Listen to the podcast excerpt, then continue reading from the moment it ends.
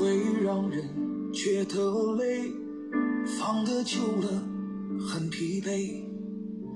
若即若离的纠结，哪如干脆？谁对谁都不必惭愧，对与错哪来的绝对？无非同情和习惯隐隐作祟，已经枯萎的玫瑰，看得久了会伤悲。物是人非的浪漫太过虚伪，拥抱沦为一种拖累，从容的道一句。各位一言既出的朋友，今天又是咱们的每周二我们的节目跟大家见面的时间啊。呃，这个周二相对大家会轻松一点，因为中超联赛已经告一段落了，而且呢，那个欧洲的赛季啊也差不多都结束了。随着上周末欧冠的结束，接下来我们会看什么比赛呢？可能下下个星期这个周末开始的女足世界杯。毕竟现在能参加世界杯的也就是中国女足啊，这个呃中国女足参加世界杯这次还是有些期待的。另外呢，我们看到这个美洲杯和这个非洲杯，接下来大家关注一下啊。当然了，我们国家队呢重新又开始集合了，所以今天在比赛中呢，我们肯定会聊聊这个里皮重新回到中国，然后国家队的又一次集中。这个名单包括规划球员的一些话题啊，当然了，我觉得这两期节目呢，咱们聊这个足球的比重确实比较大。呃，我我还是一直认为，生活中除了足球，还是有很多其他的一些事情可以跟大家聊一聊的，对吗？比如说那个好好久没聊电影了啊，最近呢，我没没怎么发电影的微博，其实电影呢一直在看，包括一些比较热门的电影和影视。咱们说之前的这个《权力的游戏》啊，《权力的游戏》呢，这么长时间终于最后画上句号了。其实最后我觉得大家对这个最后结局都不太满意。其实也有原因嘛，毕竟我觉得《权力游戏》它还是有一个原著的，但是那原著呢，好像在我记忆中，它前两集它已经就已经更新的结束了。它最后的电视剧的这个结尾，其实是导演或者说这个拍片的这方面啊，制片方。他自己做的一个结尾，并不是原著作者的一个这种人设和设定，所以呢，里面很多人这种忽然的这种黑化，或者忽然的这种性格做的事情这些突变的啊，可能让大家觉得有点就是不过瘾啊，跟想象的不一样，所以我觉得这也是正常的，再次说明了这个 这个原著啊，这剧本才是一个作品的一个灵魂，就是我们说的故事，真的是一个灵魂。呃，我其实记呃比较印象深深刻的什么呢？就是说我呢就是以呃那个以前特别喜欢一部电影，就是《肖申克的救赎》，啊看过很多遍。这个电影呢是大家都知道，这原著是斯蒂芬金啊，斯蒂芬金也是美国一个悬疑小说，写了很多悬疑小说，他是一个作家，畅销书。然后他当时写了一一个叫短篇小说集，叫《四季的故事》，四个季节的故事。然后春天的故事呢，就是《肖申克的救赎》。啊，然后呢，我呢有，我不是有说嘛，跟大家说过嘛，我对这个对这个小对这个电影爱屋及乌，所以我特意买了一本他的英文的自传，啊，英英文的这个版，就是英文的这个《肖申克的救赎》这个版本，就是这个四季的故事这个小说集。然后他其实那个，我就发现什么呢？那电影对那个电影对这个原著的忠实程度啊，简直就跟我就跟就说。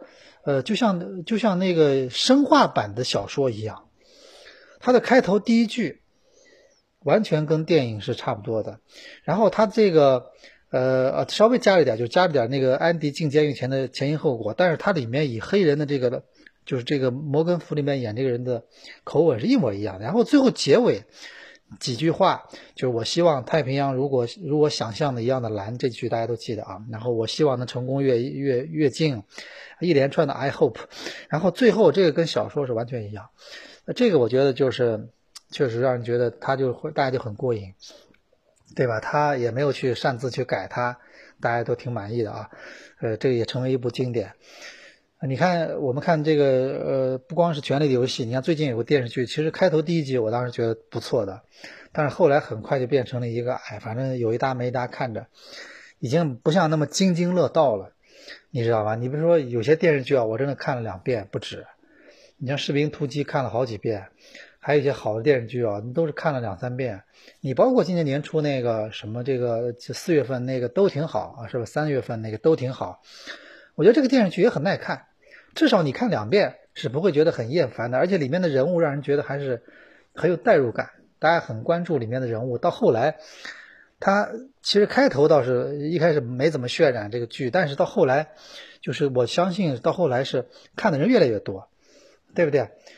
可是低开就是平开高走，对吧？虽然这个结尾呢，很多人也不是很满意，说这个都挺好的结尾，把那个那两个苏大强啊，包括把那个苏苏明成是吧？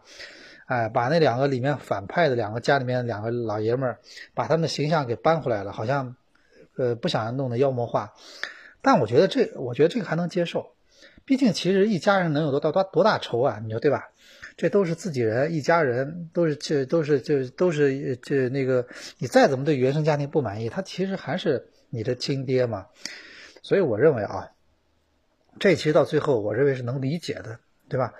只是说，我觉得这个，咱们说这个，就最近看的这个叫什么《破冰行动》，我觉得就一开始确实人物设定什么都是还可以的，而且里面有几个演员是很能。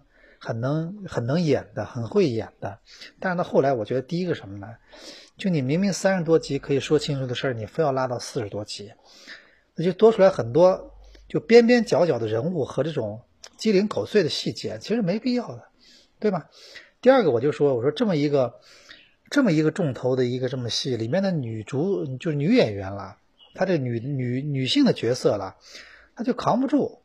对吧？你你比方都挺好，里面的苏明玉这这一个一个女性角色，你看，绝对是一整部戏的一个灵魂之一。包括我们看到以前她演的那个姚晨演的那个叫《潜伏》是吧？里面就俩演员就两个，其实就就是那个那里面其实男一号就是孙红雷，女一号是姚晨，还有一些演员，这里面那里面就演员都很精彩。你你回忆一下啊，一个是故事设定的特别好。演员演员都演的特别好，他们的站长你还记得吧？他们的吴站长就是那个演了一个天津军统天津站天津站站长，那个人演的特别好，老是喜欢用动物做比喻，这时间这就像野驴一样啊，怎么怎么怎么，就是他就老爱用动物做这个比喻，而其实他是个贪官。还有里面这个陆桥山，你还记得吧？这个就这里面那个就是这次在在这个。呃，就是达达康书记嘛，就是我们说的《人民的名义》里面达康书记，在那里面就陆桥山也演的特别好，还有里面李涯，对吧？包括里面有一个专门卖买卖买卖消息的一个叫什么来着？名字先忘了，天天天天就是天天要套消息那个，就是说两根金条，你告诉我哪根金条正义，哪根金条邪恶？就那哥们儿，哎。哎，然后就住他们家邻居，住他们家楼下那个也演的特别好，包括两个男一号、女一号，对吧？这故事又特别好，那个我觉得印象特别深。潜伏，呃，然后我就说这个，咱们这次这个啊，就是女的角色也是不行。那另外就是关键是剧本到后来设定呢，他对人物设定很多东西，就是让人觉得，呃，你包括把那个任达华演的他爸啊，赵家良是吧？最后一定要死。对不对？然后他这个包括这些角色，到后来这几个角色的处理，我觉得最后其实有点不是那么特别好，而且关键是其中，呃，我觉得为了凑这四十多集啊，有点拖沓了。包括结尾的设定，很多人其实不喜欢，就是，呃，倒不说大家希望怎么样，就是你得你得如果出现一个不好的结果，你得让所有人能接受、能理解，对不对？这个剧本有时候很重要啊。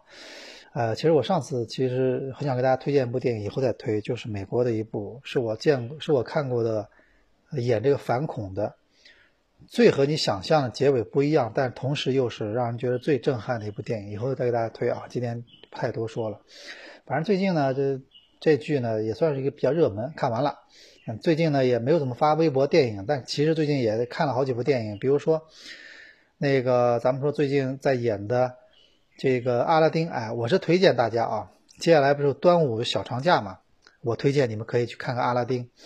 我觉得这电影其实特轻松，而且属于那种，呃，迪士尼的电影里面就觉得比较好玩。这里面不是威尔史密斯演那个精灵嘛，就是从那个，呃，那个叫什么，从那把神壶里面是吧？啊，那个那个壶里面出来那个精灵，他演的特别有意思，就让人觉得很搞笑啊。这个恶搞，然后又是一个特别喜欢玩又顽皮，同时又怎么怎么样，这 就演的特别好。这个这个而且比较适合大人小孩一起看，啊，这个我就阿拉丁给大家推荐一下啊。呃，另外就是那个，我还前两天看了什么呢？看了那个，就哥斯拉，再一次的哥斯拉，就是因为咱们这么说啊。当年我不知道你们是不是记得有一部就最早的哥斯拉，就是好莱坞拍的哥斯拉啊。我那期我觉得真的是那个电影是蛮经典的，就是说他们拍的，就是先是什么一堆原子弹爆炸的画面，然后最后就是告诉你出来哥斯拉嘛，在一个岛上逃到车逃到好像逃到纽约不逃到哪里来了旧金山，然后怎么样在那个体育馆里怎么下蛋，到最后怎么样。最后被打死嘛？那故事就那个那个故那个那那个片子真的特别好看，拍的就让人觉得就是说情节又比较吸引人，同时一转一折，然后包括那个到最后对人类的这很多问题的思考反思，它都挺好的。就是我觉得各方面都挺好的。那部电影我真的觉得挺经典的一部哥斯拉的电影。然后呢，后来不是这两年开始拍这怪兽系列嘛？啊，就是什么那个怪兽系列。然后就是哥斯拉，这这是这次续集，哎呦，这个的确啊，就有些打斗场面呢。我那天是真的两个多小时，我没想到我我可能一个是下午到了困的这个时间了，我这没想到我能在看那个电影时睡着，睡着过不止一次，而且睡着后来发现也不耽误。就一般电影呢，你你知道我，我觉得我不知道各位是不是跟我一样，我这个看这个看这个这电影啊，我是特别不喜欢迟到。这如果开头这两分钟。这一分钟，哪怕一秒钟，我都不想错过，因为我总觉得这开头电影啊，这个对整个电影是非常重要的。他经常会在开头就简单的会埋那么两三个伏笔，告诉你这个电影我整个讲什么。而如果你错过之后，你怎么补上呢？你只能网上去找盗版，或者你你你怎么怎么样，你再看一遍，就为了开头那一分钟啊。所以开头其实没看到，人特别特别特别，其实不舒服的。啊，那个电影我觉得挺神奇，什么哥斯拉，就是我中间睡过几次，但是我后来发现没怎么耽误。因为它的精华就是它打斗部分，对吧？打斗部分呢又看的比较累，为啥呢？又又是老是暗黑，老是在那个个很不明快的这种环境中打斗，啊，就是让人觉得就是说，呃，他的他为了营造一种末日的环境环境啊那种感觉，就是世界末日那种感觉，什么大家都是怪兽在互相打了什么的。但是我总觉得这个，呃，你这个是三 D 的这个电影院，现在咱们虽然说已经不错了，但是我觉得还是。达不到看上去很舒服的效果，对吧？啊，我觉得里面可能就是那幺蛾子也是一个比较好的创意，对吧？那个幺，就大家自己看就知道了啊。然后另外那个有有个别画面还是蛮震撼的，但是整个那个里面的所有的，我认为那里面所有的人类演员都是跑龙套的，这和以前的这种《侏罗纪公园》了特斯哥斯拉第一集的什么完全不一样。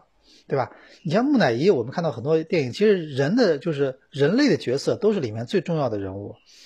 这里面就让人觉得人类的角色都不就全是跑龙套的，就他们干什么好像对这个没有影响，他全是跑龙套的啊。然后就唯一当一个一个那女一号当当年她可能因为自己孩子事情，然后后来她这次她有一个就是比较疯狂逻辑嘛，然后要要通过哥斯拉通过这怪兽都放出来，然后让人类这个。能就是说维持一个自然的平衡，但是我什么呢？我觉得里面其他所有的人类角色都是跑龙套，都是都是没有意义的。包括里面的章子怡留了个短发啊，很少见章子怡留短发，那感觉也是里面没什么意义，没什么存在感，就像一个解说一样，就是像一个足球比赛解说一样。他们俩哦，他们又要打架了哦，他们打赢了，我们啊，那我们再看看吧。就是里边就干这事儿的，没什么没存在感，就完全是在里面就是这些呃怪物。然后在里面，然后唱唱主角，然后来打来打去，然后最后电影就结束了。然后这个电影我觉得最不厚道什么呢？这彩蛋啊，我在电影院里后来做了，是我经历过的等彩蛋时间最长的。你说你不等吧，大家都说有彩蛋，对吧？你你等吧，他都等了差不多快十分钟了，这字幕都快走完了，好了是终于出来了，啊，这个呃就就就这么个彩蛋啊。所以我是觉得这个电影反正。呃，现在今年反正看到现在，我自己看到现在啊，我觉得看的我最震撼的还是那《波西米亚狂想曲》，就这部电影，让我至今都想的，觉得到后来都觉得很很激动、很震撼，而且特别想推荐给大家，特别想分享给各位啊。但是别的电影到现在为止，啊，还有那个《绿皮书》也不错。别的那个罗马看的，我真的我我就不提了。那个虽然呃好评那么多，但是我真的觉得是我观影来很罕见的感受，就是从里面第一分钟开始就觉得如坐针毡，就想赶紧走，就觉得不好意思，就在看着。哎呦，真的就那点事儿说那么长时间，对吧？你我觉得我没没任何代入感啊。虽然口碑很好啊，这看电影真是一个跟个人感受息息相关的事情啊。然后呢，咱们主要是咱们节目呢，好久没聊这电影了，所以今天给大家抽点一刻钟多的时间，足球比赛的半场休息时间，跟大家聊一聊最近我看的一些电影电视啊。接下去我比较期待的可能是那个叫什么？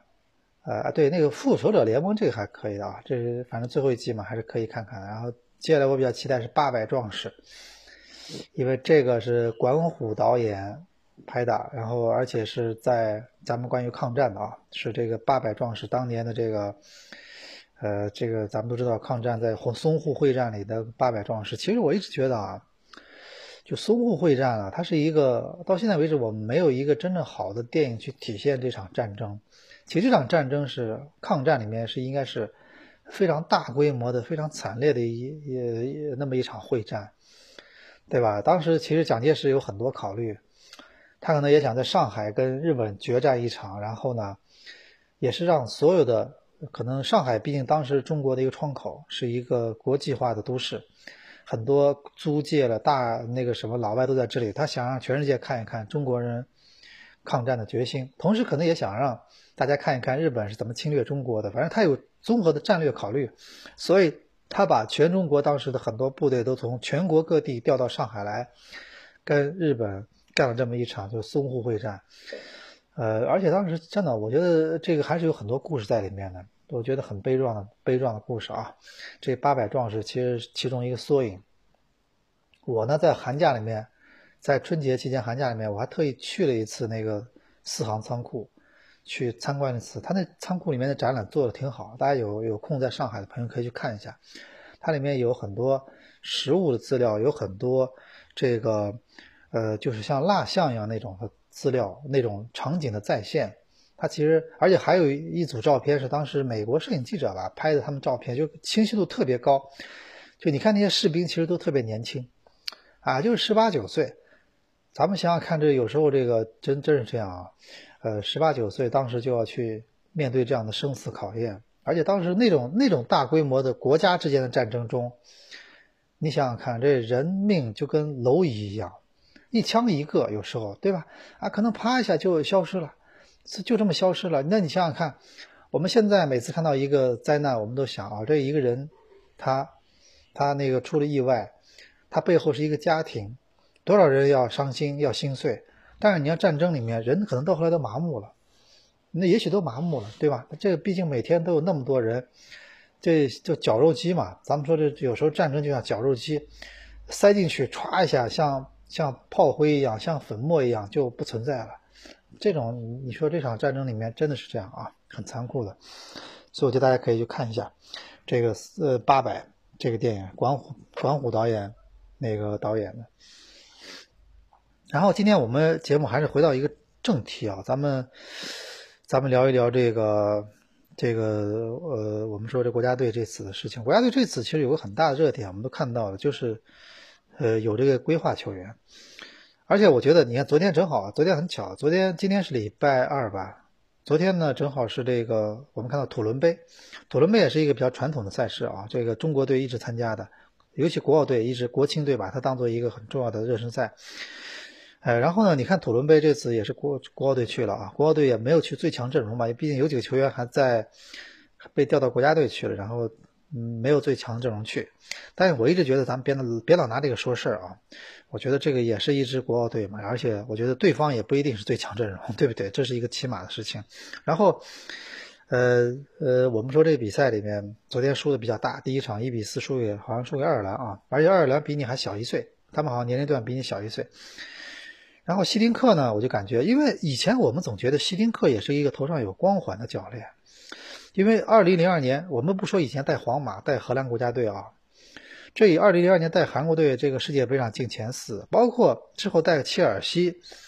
有一年我就就记得什么呢？有一年是上海申花队在土耳其拉练安塔利亚，然后呢，这个他们好像跟着其中的球队的谁，有个教练吧谁，然后去去那个当时是谢辉还谢辉还在申花队，当时谢辉在上海申花队是助理教练新闻官，然后当时他们呃俄罗斯队好像当时好像是俄罗斯队正好在那个安塔利亚好像集训什么的。希丁克当时在带这个，呃，应该是俄罗斯队，但是当时带俄罗斯队的主教练。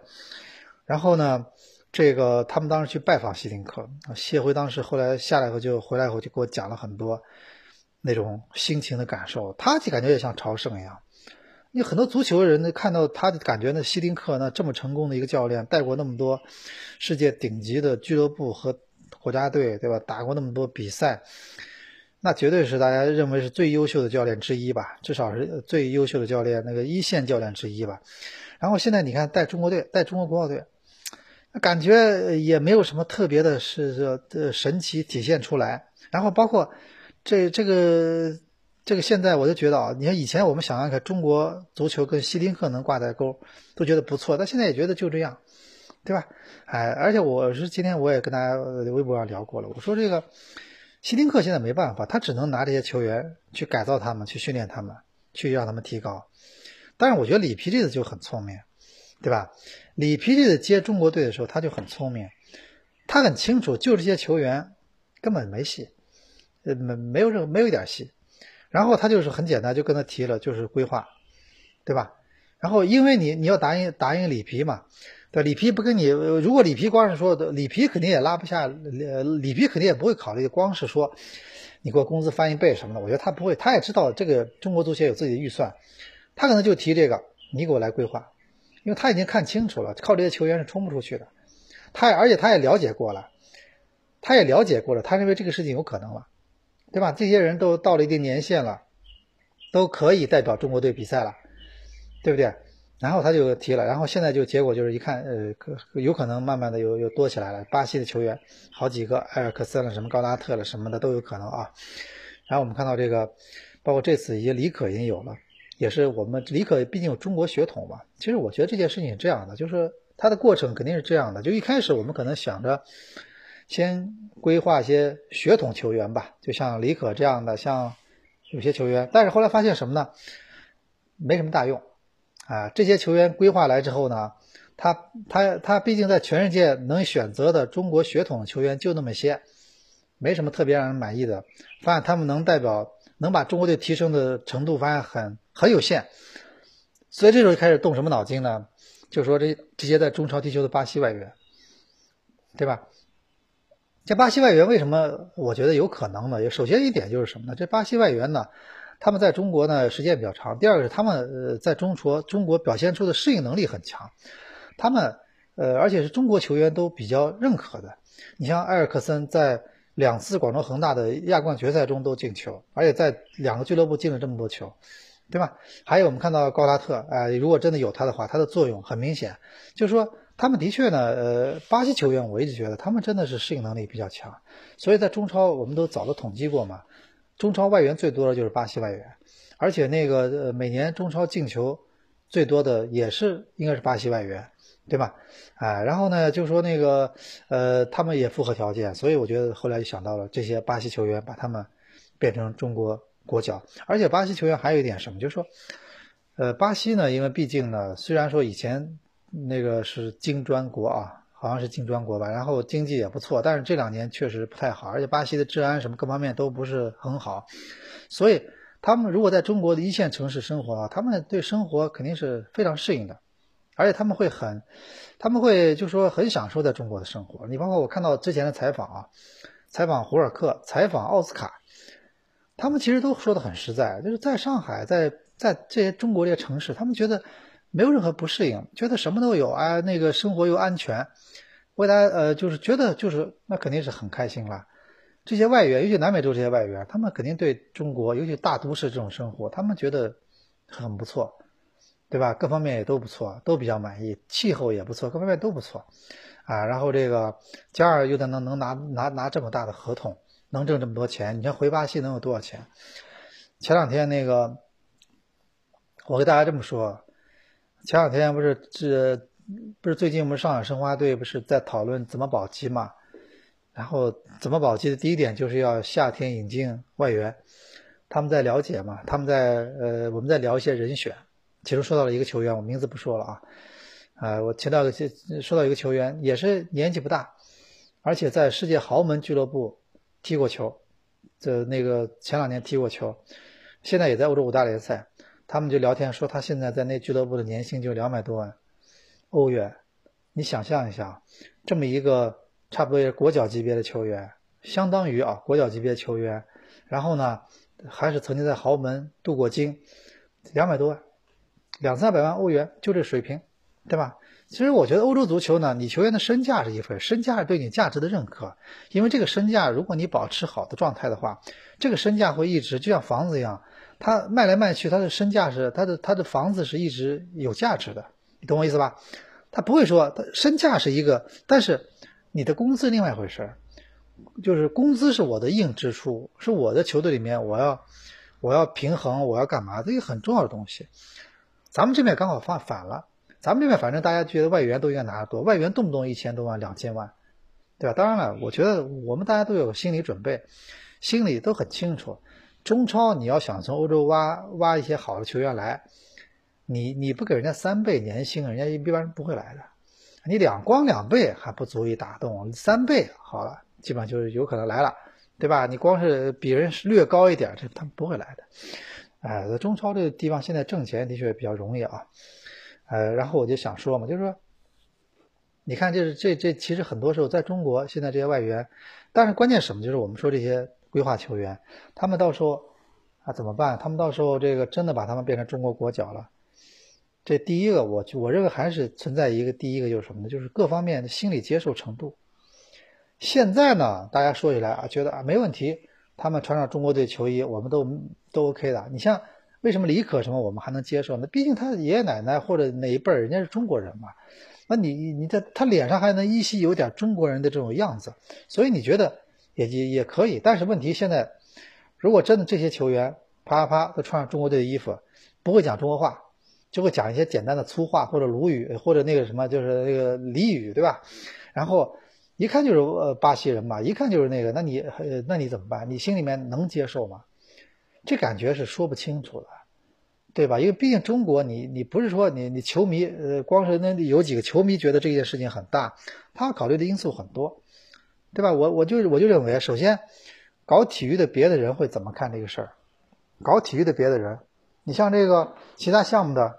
国家体育总局大院里面的其他项目的会怎么看啊？你们提你们就这么提高了？那那谁还搞青训？那不用了，那每年呃你就不停的引引进巴西球员，然后然后等他五年以后把他规划成中国国脚，那你那你还要搞什么青训？你告诉我，你还有什么还有什么动力？没有动力了呀，对吧？啊，然后那个我就觉得这个事情的确要处理好。就不让它变成一个呃，就是咱们偶尔被逼急了，因为大家觉得没希望了，而且二零二二年又特别想进去，然后里皮又提了，然后好了，弄弄了那么一弄了这么几个，然后趴下后来变成什么？变成标配了。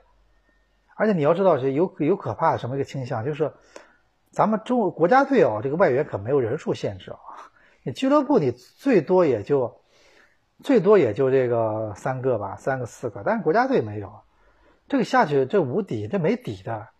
你知道吧？这这这下去，这个这件事情后来会变得喧宾夺主，后来没底了。而且你不要老提什么，很多人老提这个日本什么当年规划，日本当年规划是有，我觉得有不同的。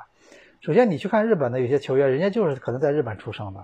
你像有个我一直说那个日本那个荷兰那个奥，就是那个叫什么霍哈哈夫纳，对吧？哈夫纳那当时那高个荷兰那个，后来其实踢的也一般，也没有说完全。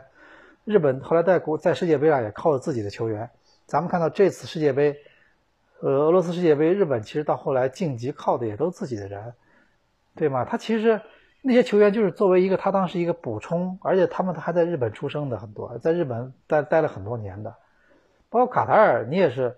上次我碰到米卢的时候，就今年三月份他们有一个中超的什么颁奖，我碰到米卢的时候，他特意跟我们讲了，说这卡塔尔现在场上的这些队员，其实你不要老觉得他是规划了，怎么？他其实已经是。在卡塔尔出生的很多人了，他其实已经不像我们想那样了，对吧？啊，你韩国也是，我们昨前天刚看了欧冠决赛，那个那天哈里凯恩倒表现一般，没什么状态，但是孙兴民还是还还是热刺的最大威胁，几次那那是范迪克现在那是因为范迪克现在太牛了，现在这个全世界能过范迪克的人呢没几个。所以呢，哈哈利克回以，所以我们说孙兴民那那几次个突破都没有成功，对吧？但是孙兴民，你看这么一个韩国本土出产的球员，现在在打欧冠决赛，而且还是这有一个队的的这个主力的进攻的点，这我觉得我们真的好好想想，对吧？我们这的就我知道，而且我还是说那句话，反正我我我都经历过，我们都经历过零一年，咱们靠中国球员自己。自己进世界杯，我们都经历过了，对吧？我们二零零一年在沈阳，我们经历过了。但是现在很多球迷就是呃没有经历过的这当时的二零年，然后现在这些规划球员，到时候你靠着三个巴西外援进球，然后中国队冲击世界杯了，你那种高兴，你想象一下，会有区别吗？你自己感受一下。我还是那句话，人人其实呃，在别人那儿过去是可以的，就人过自己这一关永远是最难的，对不对？就像我一直跟大家说，我说那个咱们咱们尽量跟别人说，我说你不要是不要撒不要骗人，不要撒谎，为什么？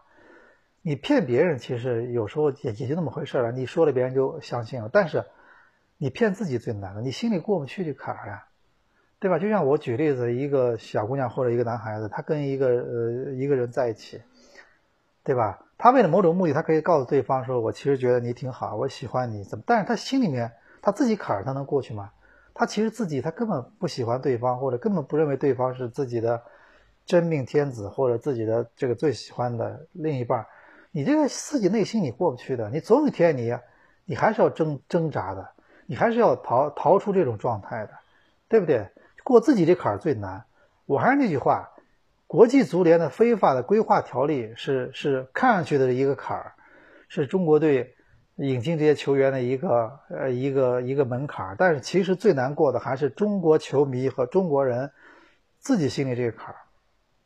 就那种你忽然你出，就算你将来出现了，你那种快乐，你想象一下，你到底其中有多少是纯粹的快乐呢？对不对？因为毕竟足足球嘛，它还是一个还是一个体育娱乐项目嘛。对吧？哎，它毕竟最终最终的目的，它是要鼓舞中国人的这个民族自尊心，鼓舞大家的这个信心，让大家觉得振奋精神的、正能量的，对吧？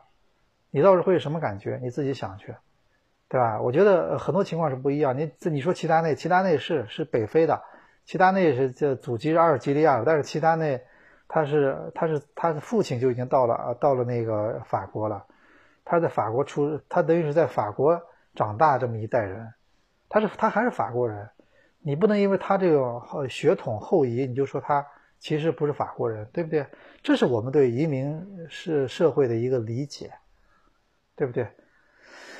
这个，所以我是这么想，我觉得这件事情关键，大家到最后是不是能觉得心里能过去这坎儿，是我们要去追问自己的问题，对吗？啊，这是一个。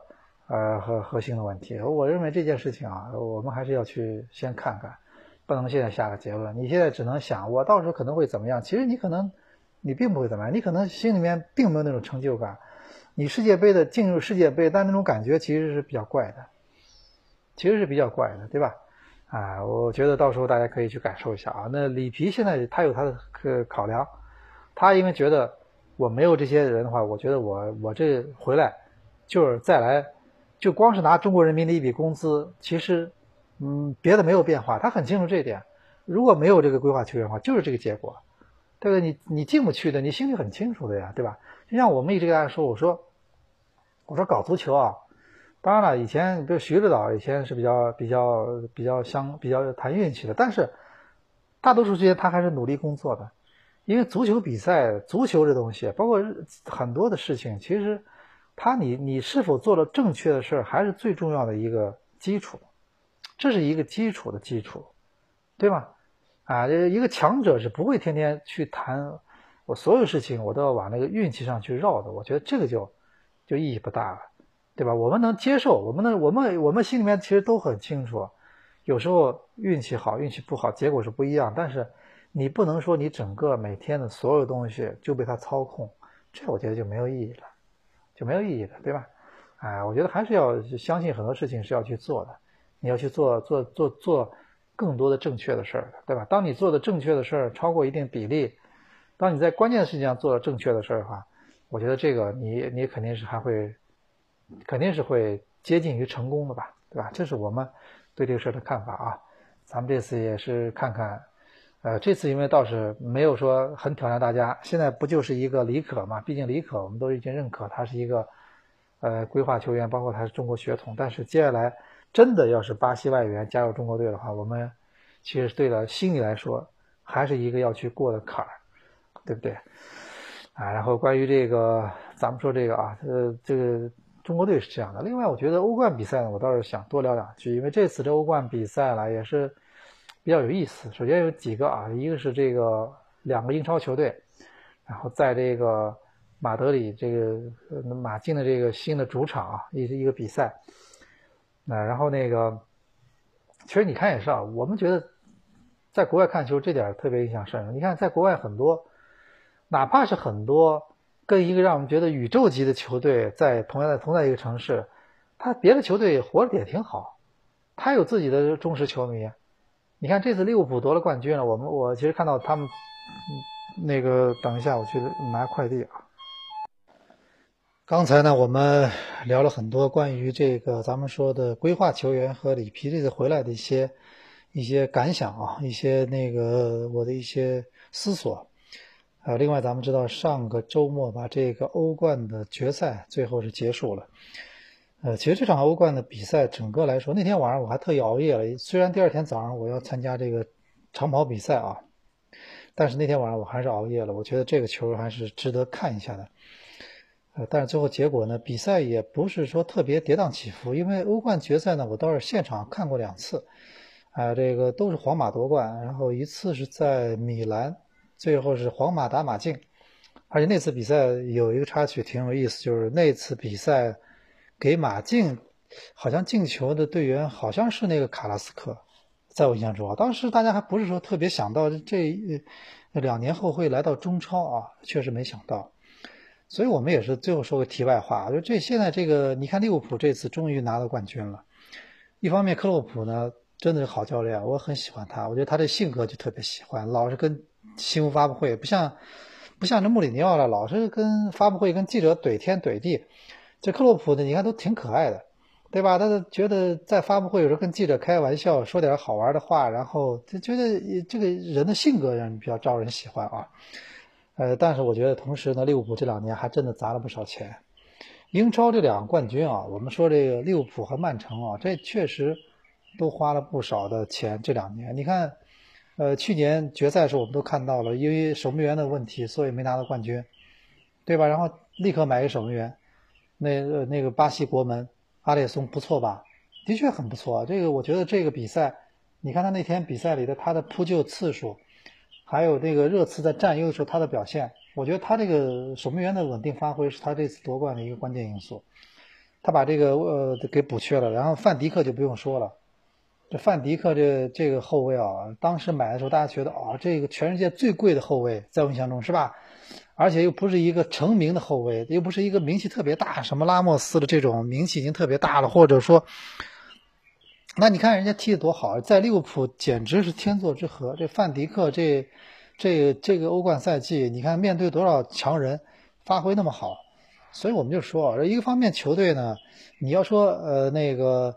呃，你要说的，你要说，呃，你要不靠不靠买人，你想真的要想怎么样，这也比较难。同时，你也得买对人，就是买人加买对人加好的教练，这个这球队离冠军确实就不远了。另外，我还想说，我昨天看那个利物浦队回去以后，在在那个利物浦那个大街上，在那海边 Up Dock，就是那个去过利物浦的人都知道，就是就那么一块儿，离着海边就那么一比较热闹的地方。在那儿呢，他们在那就是在那儿什么庆祝夺冠啊，当时也是在庆祝夺冠。但是你看，埃弗顿也活得挺好呀，对吧？你不能说利物浦跟这么强大一个球队在同一个城市，他都拿过两次欧冠了，今年差点拿了联赛冠军。埃弗顿其实也活着，你知道吧？也那每场比赛也有人，也是基本爆满的，对吧？很多都是你看皇马不是一样吗？你看马竞，不管怎么说。皇马虽然同一城有那么一个那么一个宇宙球队，那不是那么一个全世界最著名的呃俱乐部之一，马竞也是自己活得挺好，对吧？该怎么样怎么样。所以我一直觉得这个的确是啊，呃，但是与此同时，你还得要拿出更好的成绩回馈球迷。这个足球文化的话题啊，这个说来真的就话太长了。还有很多事情，我觉得都是一个日积月累。上礼拜我不是微博上给大家推荐一部电影叫叫那寿司之神嘛。我在网上看的纪录片，我详细看了一遍。虽然很多人说那老头子二郎，其实呢是有些炒作的成分，其实没有怎么。而且包括我我朋友圈有人实地去尝过，他现在预约啊，以前呢自己通过电话可以预约，的后来发现海外预约呢很多人不去，他就十个座位，老是就是怕影响别人来就餐，所以他就干脆现在只通只通过酒店的礼宾部才可以完成预定。我看到很多人去了以后。也说了，这口味哎，这感觉好像不是那么特别好。但是我觉得不管怎么说，你就看人那种态度，对这个工作的态度，对这个事情的态度，对那个食材的态度。所以中国足球啊，什么时候你做很多事情，你要是你要没有这东西，你要有了这个，你可能还真的慢慢的能尝到甜头。你没这个的话，你总有一天你要穿帮，对吧？你总有一天你还是要露怯。所以我觉得啊，今天跟大家聊这么多，其实说白了都是，呃，我们还是希望呢。呃，不光是足球了，很多事情我们都希望能，就是说，咱们呃能让中国的，包括足球，包括很多事情，能真正走上一个健康的发展，对吧？而不是我们要去讨论，要去规划几个，对不对？一方面看着欧冠决赛上韩国球员孙兴民这么样那个大大放异彩，确实踢得不错；一方面我们又想，我们得规划几个，对吧？我觉得到时候能不能过了大家每个人心里那坎儿？到时候才知道，现在谁都不能下结论。哎，然后这个咱们今天啊，以上其实便是本期的呃一言既出的差不多的全部内容。然后我们呃继续啊，我们周末会关注其他的一些足球比赛，包括女足比赛，包括下礼拜啊。然后我们还有什么好玩的事儿，会跟各位在第一时间分享。我们下周老一时老时间。再跟大家相见。心事会让人觉得累，放得久了很疲惫。若即若离的纠结，哪如干脆？谁对谁都不必惭愧，对与错哪来的绝对？无非同情和习惯。隐隐作祟，早已经枯萎的玫瑰，看得久了会伤悲。物是人非的浪漫太过虚伪，拥抱沦为一种拖累，从容的道一句再会。就让我再去宠爱你最后一回。我伪装的很简单，强悍坦然，听天由命般的在路口故意走散。装的很不安，遗憾心酸，却早有打算。我伪装的已了断，无关看淡。还无意之间对你的事偷偷打探，多年之后的感叹，多愁善感，学会好聚好散。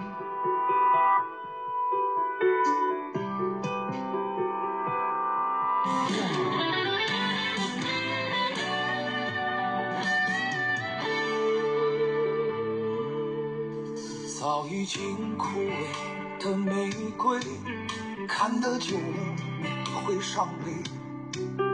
物是人非的浪漫太过虚伪。